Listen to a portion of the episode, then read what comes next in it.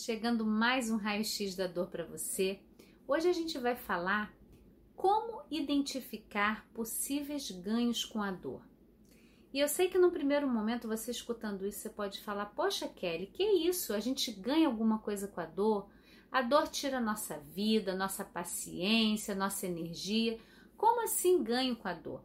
Então eu queria trazer para você, quando a gente começa a olhar para a dor crônica uma perspectiva mais abrangente, e eu estou falando isso como quem vai buscar o que tem de mais novo nas pesquisas, incluindo as neurociências, com tudo que há de recursos naturais para você lidar com essa dor.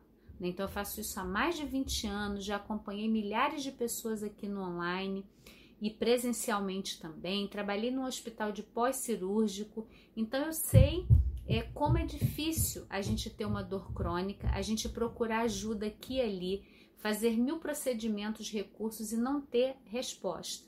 E se você chegou aqui não foi por acaso, e eu te convido a abrir um pouquinho a sua curiosidade para olhar para essa dor crônica de uma outra perspectiva. Eu sei que muitas vezes a gente tem pressa, a gente quer resolver, a gente quer que essa dor desapareça. Então, eu vou te pedir para realmente trazer uma curiosidade, porque uma dor, ela não é uma coisa isolada. Ela não é algo que está acontecendo só no seu corpo o seu cérebro ele cria um mapa da dor que eu costumo trazer muito como um ponto importante para você tratar a dor crônica. E é importante a gente integrar todo o nosso ser naquilo que está acontecendo. Então você não é uma dor, você é um ser humano que tem uma vida, que tem emoções, que tem sentimentos, que trabalha ou não trabalha, que se aborrece, que fica zangado, que tem estresse, que tem amor, que tem alegria. E tudo isso não pode estar de fora quando a gente quer olhar para resolver verdadeiramente uma dor crônica. Então eu sinto que é um trabalho de muita amorosidade, a gente precisa estar ali realmente, não adianta querer evitar a dor, olhar para outro lado, a gente precisa se apropriar do autocuidado e um dos pontos que ajuda muito no alívio da dor é a gente entender lá na perspectiva do nosso inconsciente o que será que essa dor me traz de ganho. Né? Eu já falei disso em alguns lugares, não é aquele ganho para dizer, ah, a pessoa que tem dor quer chamar atenção, ela gosta. Não é isso. Eu tenho um respeito profundo por quem sente dor. Eu sei que existe esse olhar, ah, a pessoa quer chamar atenção, a pessoa não quer melhorar. Isso não é verdade. É um sofrimento, às vezes é um sentimento de solidão, de não ser entendido, entendida, né? De ter esse olhar de sentir que a pessoa tá ali, hum, você tá fingindo. E eu sei, já olhei muitas pessoas nos olhos e me trazendo essa grande dor que Kelly, além de eu ter que lidar com toda essa dificuldade, eu ainda tenho que perceber esse julgamento das pessoas. Então, eu tô falando tudo isso antes do que eu vou te propor aqui, para você não é, estar nesse lugar comigo. Eu não tô olhando para você como alguém que quer se beneficiar com a dor. Eu estou trazendo uma perspectiva que muda muito o quanto essa dor fica aí presente para você, que é quando você pode escutar dentro de você o que que essa dor está te pedindo. Esse é um ganho que a dor está querendo mostrar para você. Então eu vou dar um exemplo bem prático que eu já tive muitos feedbacks, né, de pessoas que seguem o meu trabalho colocando assim: Ai, Kelly, que verdade que você falou. É difícil de ouvir, mas é verdade. Então, eu trago muito exemplo das vovós, né?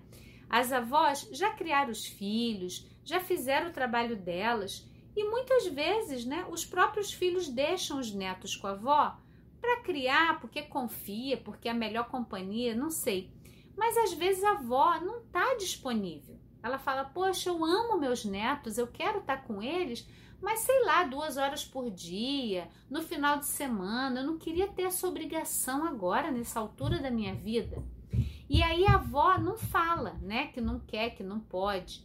O que que acontece? Aí ela fica com uma dor no joelho, que ela não tem nem condição de pegar a criança, ou uma dor no ombro, que não. E aí é o jeito que o nosso corpo encontra da gente cuidar de si próprio. Aí você vai poder dizer: olha, minha filha, não traz o meu neto, não, porque eu tô com o joelho inflamado, eu vou ter que tratar do meu joelho, eu vou para fisioterapia, eu vou fazer outra coisa. Esse é um exemplo, né, de um ganho que a dor traz, porque às vezes a gente está tendo uma necessidade que a gente não está reconhecendo e na sabedoria do nosso corpo, ele faz isso porque é sábio, ele traz uma dorzinha aqui, uma dorzinha ali, para a gente poder se autocuidar. Porque na hora que dói, você não tem como cuidar de ninguém. E é muito comum, sem a gente generalizar, pessoas com dores crônicas serem pessoas muito doadoras, né, que cuidam muito do outro. E cuidar muito do outro pode ser uma doação linda e pode ser uma maneira de se esquecer de si próprio. Então é muito importante você cuidar de si mesma, olhar o, aquela dor que vem, qual é o limite que você consegue dar fora que quando você está sem dor você não consegue dar. Isso é uma sabedoria. E aqui eu posso trazer para você muito mais conteúdo para você aprender verdadeiramente aliviar essa dor que pode estar te incomodando. E você vai encontrar aqui no link de descrição dois presentes o guia Sete Passos para Alívio de Dores. Então você pode baixar, fazer cada passo realmente, experimentar no seu corpo. E você tem também um curso gratuito, o curso Tira Dor. Ali eu vou falar os princípios do método, como ele funciona e vou trazer práticas para você. Então também você pode baixar aqui e já começar a se beneficiar, né, mergulhando nesse universo do autocuidado e podendo acompanhar aqui mais para você ter cada vez mais prazer, porque você pode e você merece.